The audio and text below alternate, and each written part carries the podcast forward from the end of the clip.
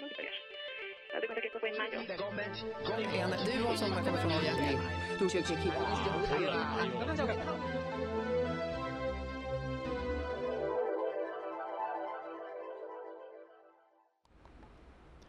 Восемнадцатое июля 2021 года.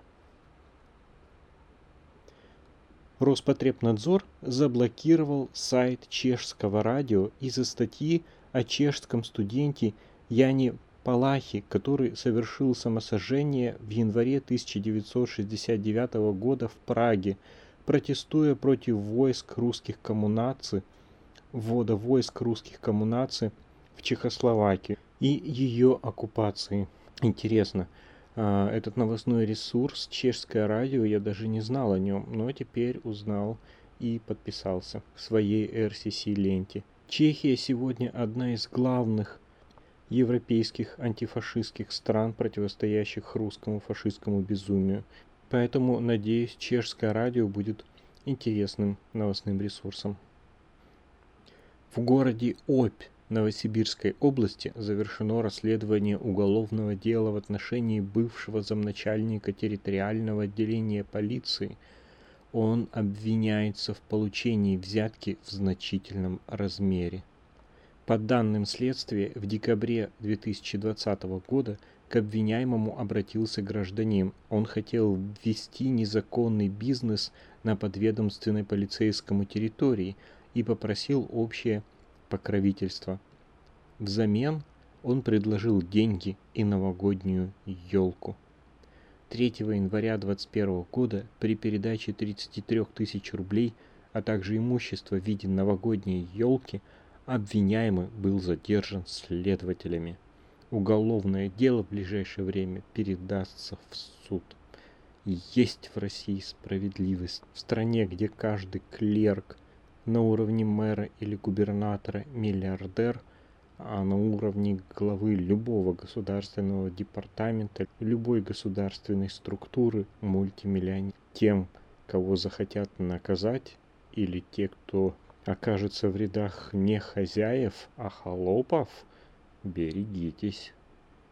Татьяна и Фархат Ахмедовы примирились лишь после второго раунда схватки в английском суде, по итогам которого судья обязала не только экс-мужа Татьяны, но и их старшего сына Тимура заплатить ей около 100 миллионов долларов – как сообщил в пятницу вечером судебный корреспондент британского агентства PA, Ахмедова получила коллекцию произведений искусства и деньги. Примерно половину, 103 миллиона долларов, она отдала юристам, бесплатно представлявшим ее интересы в суде в расчете на долю присужденного в случае успеха. Татьяна отсудила у Фархада около 600 миллионов долларов в 2016 но за 4 года смогла выручить лишь около 5 миллионов долларов от продажи семейного вертолета. Она охотилась за активами бывшего супруга по всему миру, от России и Маршалловых островов до Кипра, Франции и США. Так весело живут в Лондоне российские сверхпреступники. Официальный представитель Министерства иностранных дел России Мария Захарова раскритиковала эмодзи с беременным мужчиной – представленный компанией Emojipedia в новой коллекции смайлов. У кого-то еще есть сомнения, в какую гиену огненную нас толкают псевдоценности, написала Захата Захарова в своем телеграм-канале. Изничтожение понятия семьи и брака, а в целом добродетели и порока, добра и зла. Роскомнадзор заблокировал сайт независимого объединения юристов Команда 29. Команда 29 – независимое объединение юристов и журналистов, специализирующееся на защите обвиняемых в государственной измене, шпионаже и разглашении гостайны. Генеральная прокуратура России признала издание проект нежелательной иностранной неправительственной организации. Такие новости я уже не рассматриваю, потому что в России нежелательным для власти организации признаны все независимые гражданские организации. Но забавно обнаружился ПОЦ которые эти организации в интернете находят и пишут на них доносы. Это глава так называемого федерального проекта по безопасности и борьбе с коррупцией Виталий Бородин. Этот фашик, написавший донос на издание проект, заявил, что уже подготовил новые доносы по некоторым журналистам. Мы мониторили и будем мониторить, будем продолжать эту работу. И вы еще увидите в ближайшее время некоторые запросы по некоторым журналистам – сказал он в эфире «Дождя». Кроме того, Виталий Бородин рассказал, что наткнулся на такой замечательный проект случайно, когда мониторил журналистское сообщество на территории Российской Федерации. По мнению Бородина, проект якобы финансируется, конечно же, Конгрессом США. Короче, запомните имя путинского фашика, клоуна фашика Виталий Бородин. Глава федерального проекта по безопасности и борьбе с коррупцией называется. Мировой судья в Казани оштрафовал на 30 тысяч рублей активиста Олега Емельянова за видео, в котором тот рассуждает о законности проведения несогласованных акций – Ролик посчитали распространяющим фейки.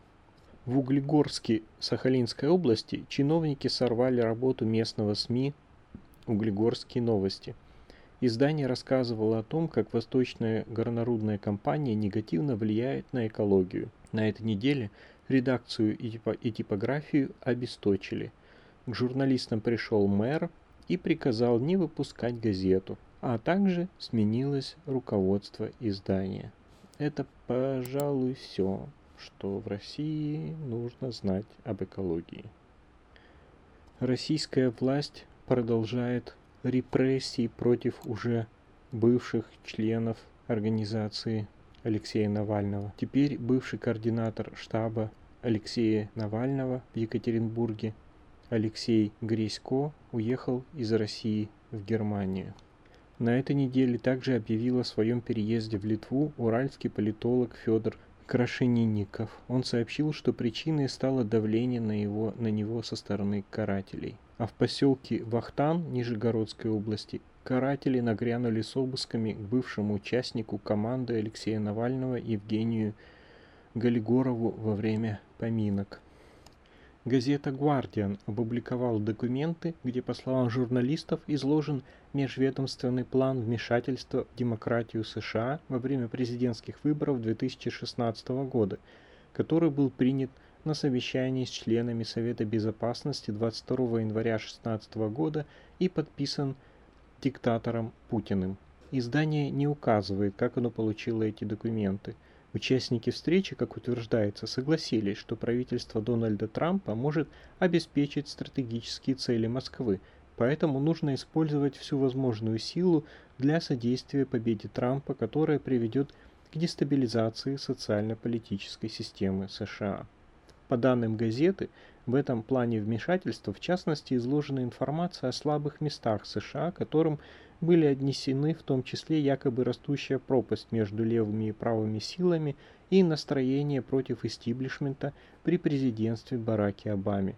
Кроме того, было уделено внимание так называемым медиавирусам, которые через медийные каналы предлагалось внедрить в американскую политическую повестку, чтобы менять массовое сознание.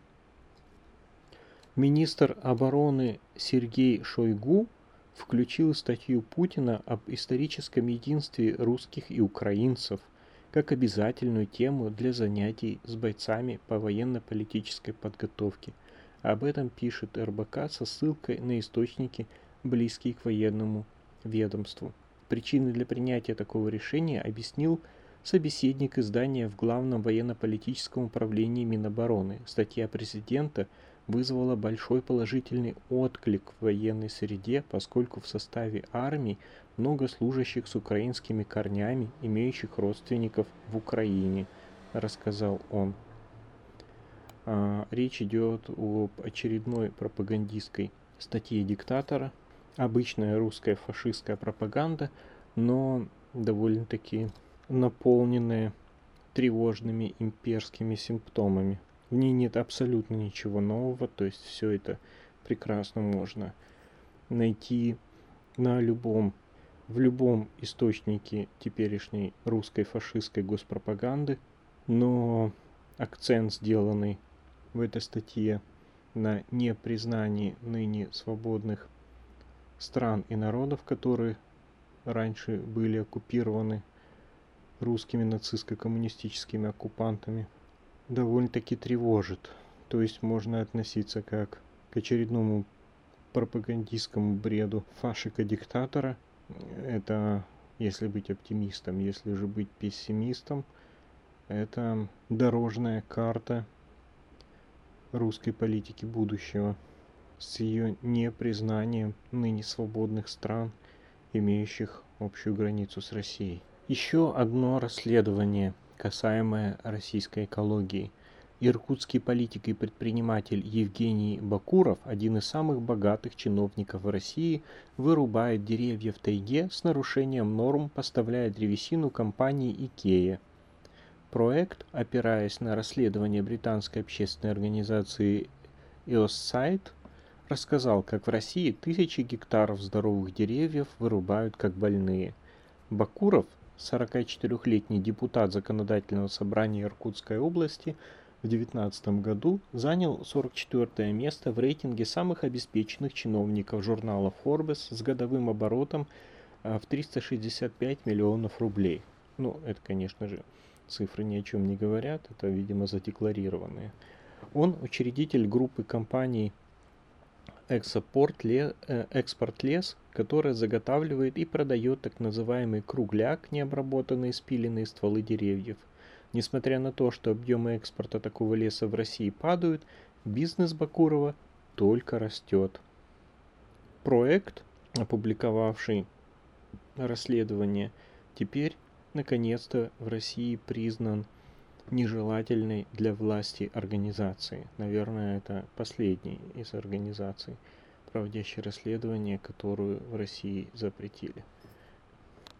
В общем-то, все эти организации уже успели провести расследование на такое огромное количество преступников, сверхпреступников, российских госслужащих, что, в общем, одним больше, одним меньше. Все давно знают, всем все давно понятно. Результат. Российская Академия Наук опубликовала результаты ежегодного свежего социологического исследования об отношении жителей Российской Федерации к происходящему в стране. Исследование было проведено в августе-сентябре 2020 года в 14 регионах. Выяснилось, что самая главная тревога россиян – дороговизна жизни 61%. За ней со значительным отрывом следовала экологическая обстановка 39%, видимо, сама по себе – безработица 34%, повышение цен на продукты 32%, повышение тарифов на госуслуги ЖКХ, на услуги ЖКХ 31%, разделение общества на богатых и бедных 29%, произвол чиновников 28%, безопасность близких 25%, страх перед будущим 19% и так далее и тому подобное. Структура фашистской власти – фашистско-преступной в стране никого не интересует. Так что Евгений Бакуров из миллиардера станет, я верю на сто процентов, мультимиллиардером. Одна из способов власти бороться а, с гражданскими организациями, хотя я не вижу здесь уже надобности бороться, но тем не менее на всякий случай они борются. Это запрещать эти организации, а их название перерегистрировать официально на другие организации. Это уже происходило не раз. И вот теперь фирма по продаже овечьей шерсти оформляет права на товарный знак «Умное голосование». Власти Германии ответили жителям деревни Верхний Карбуш, Омская область, на просьбу заасфальтировать дорогу. Раньше жители деревни послали письмо Ангеле Меркель с просьбой помочь в асфальтировании дороги главной улицы деревни.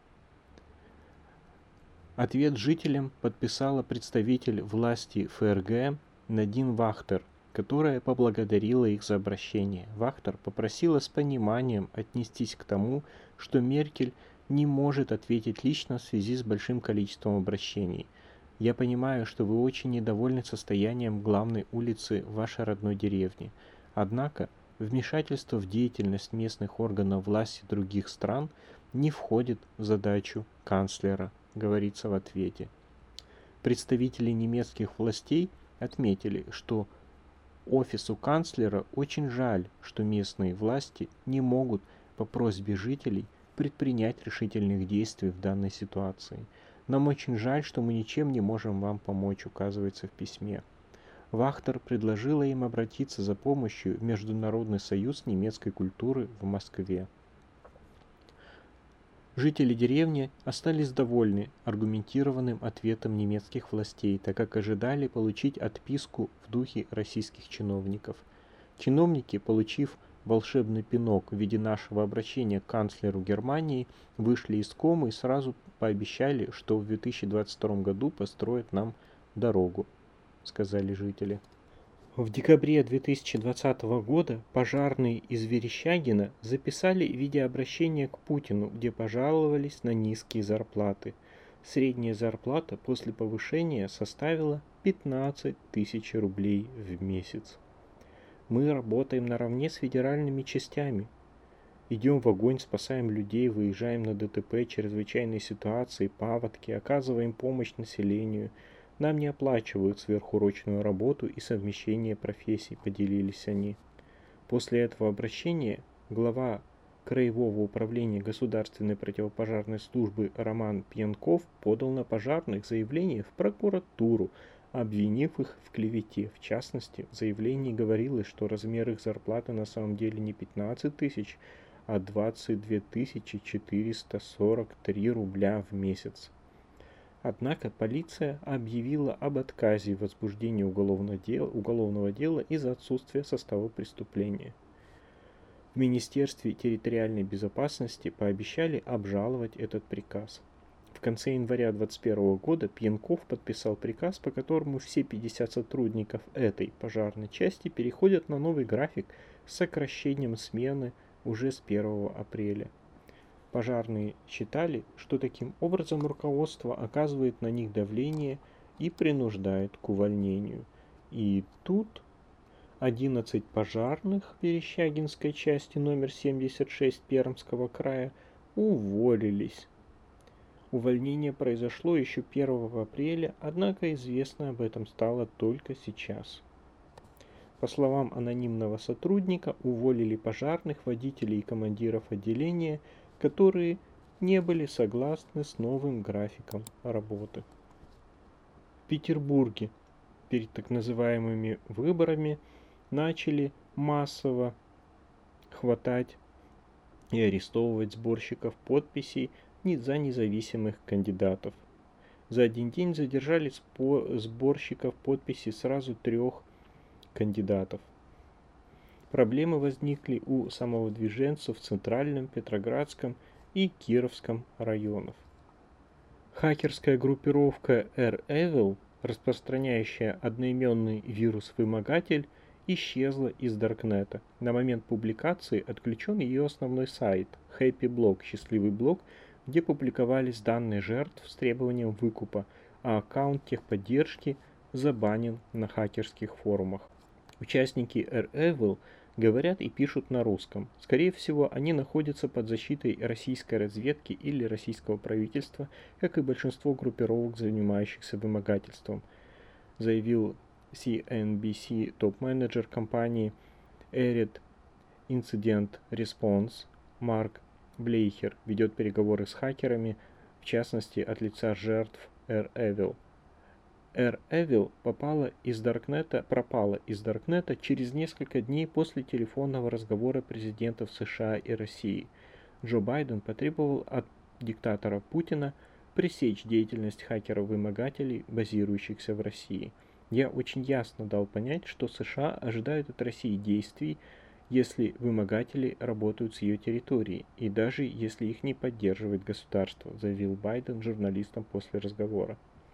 Он добавил, что США сами отключат серверы хакеров, если Россия будет бездействовать. Почему остановили работу сайта AirEvil, неизвестно. Нью-Йорк Таймс приводит три версии произошедшего. Либо их отключили власти США, либо это сделали власти России, либо хакеры сами решили залечь на дно, так как их деятельность привлекла слишком много внимания. Во Франции три тысячи, нет, просто тысячи человек вышли на акции протестов против обязательной вакцинации. Несколько тысяч человек вышли на акции против обязательной вакцинации во Франции. Ранний президент Эммануэль Макрон обязал вакцинироваться медработников. Также по его распоряжению с начала августа без сертификатов о прививке или ПЦР-теста перестанут пускать в бары и рестораны, поезда и самолеты на дальних маршрутах. А между тем, на 15 июля в Москве назначен День X. В соответствии с указом столичного мэра Сергея Собянина к этому дню – Хотя бы одним компонентом вакцины должны быть привиты 60% сотрудников предприятий, общепита, торговых точек, салонов красоты, массажных салонов, банков, транспорта, ЖКХ, энергетики, театров, музеев и так далее и тому подобное.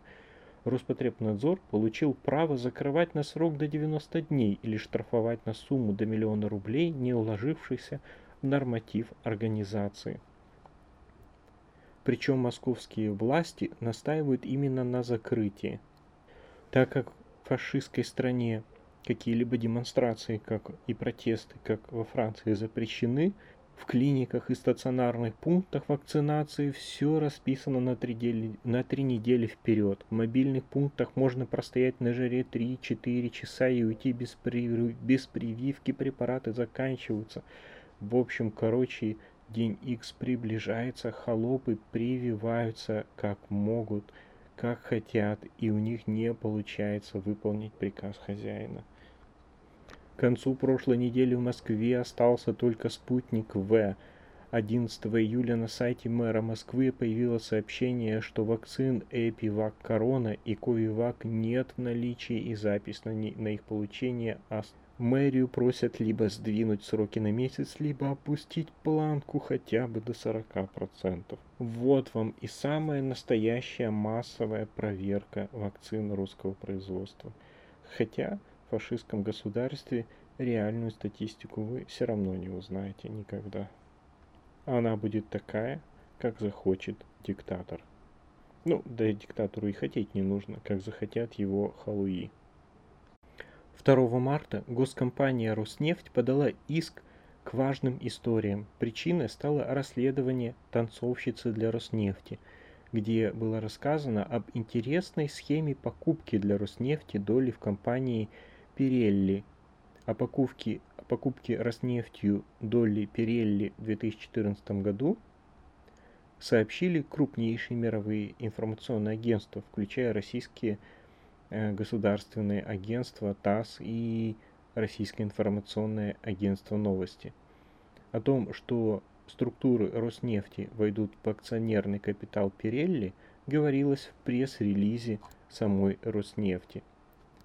И арбитражный суд города Москвы удовлетворил иск госкомпании Роснефть к важным историям и редактору отдела расследований – журналисты должны будут удалить информацию и опубликовать опровержение своего расследования, несмотря на то, что оно основывалось на официальных сообщениях государственных теперь уже пропагандистских СМИ и пресс-релизе самой компании.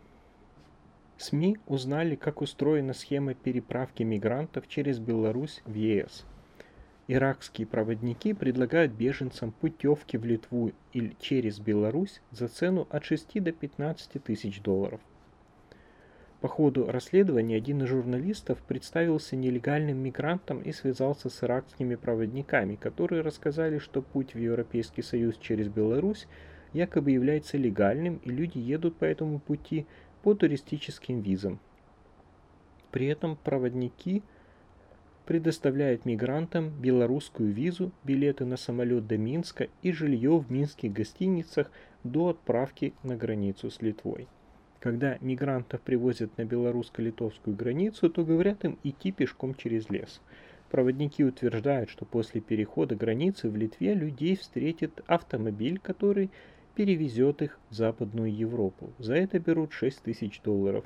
С мигрантов, которые хотят сопровождения в Европу дальше белорусско-литовской границы, берут около 15 тысяч долларов.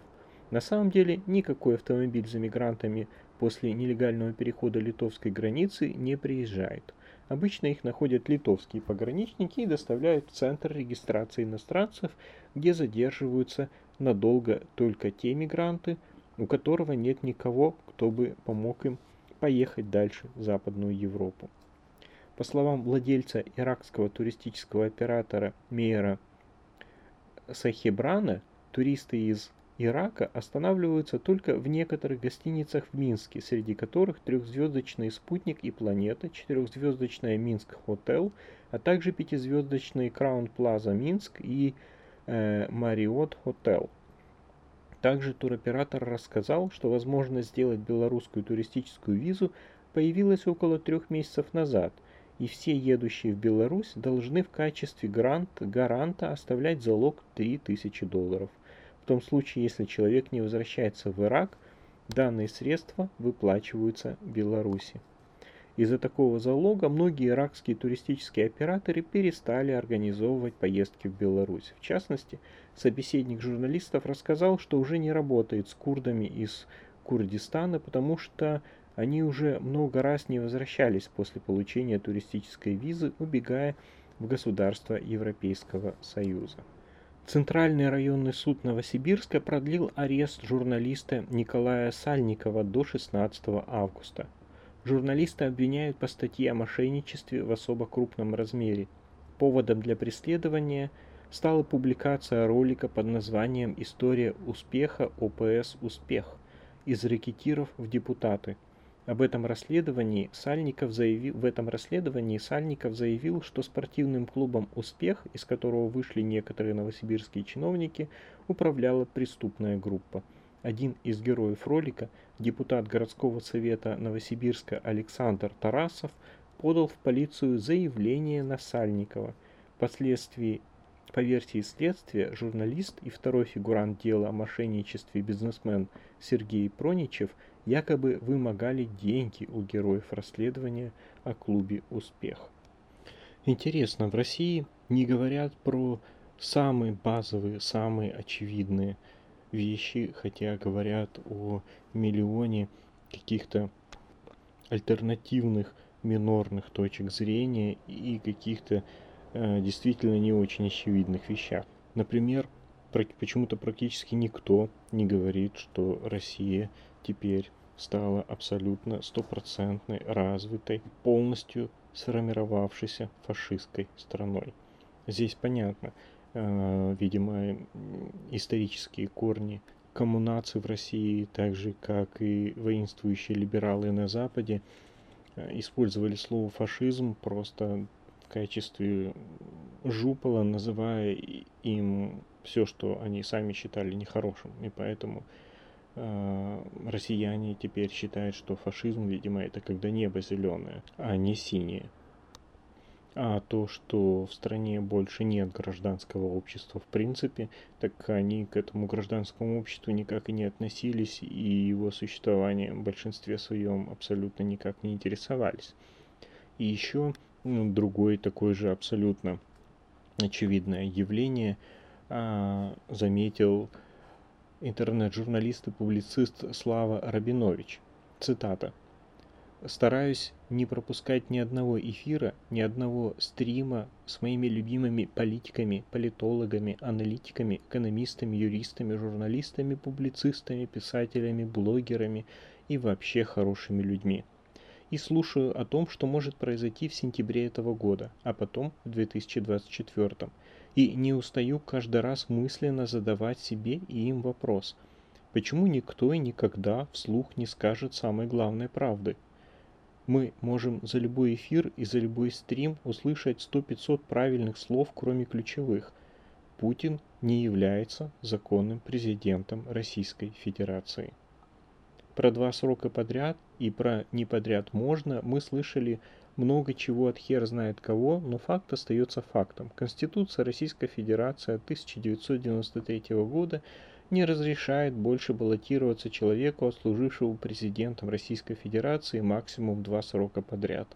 Более того, Конституционный суд Российской Федерации еще в 1998 году вынес определение конституционного предела президентских полномочий для одного и того же лица, не более двух сроков, и только если они были именно подряд. Путин, вне зависимости от того, был, был ли он легитимен первые два срока, а это отдельный вопрос, на который есть ответ – нет. Исчерпал конституционный предел своих президентских полномочий еще в 2008 году, то есть 13 лет назад. С тех пор он является не просто нелегитимным президентом, но также и незаконным президентом. Все так называемые «законы» в кавычках, которые он подписал после 2008 года, являются незаконными. Все назначения, которые он сделал после 2008 года, являются незаконными. Собственно, все выборы в кавычках после 2008 года являются незаконными. Здесь не может быть других трактовок. Владимир Путин – самозванец, государственный преступник, узурпатор власти. Статья 278 Уголовного кодекса Российской Федерации до 20 лет тюрьмы и является таковым уже давно, по меньшей мере с 2012 года. Все его законы и назначения, все его указы, все его действия, все его выборы незаконны. Конечно, кроме этого, Путин сумасшедший, полностью выживший из ума кретин. Он вооружен и очень опасен. Но это тоже отдельный вопрос.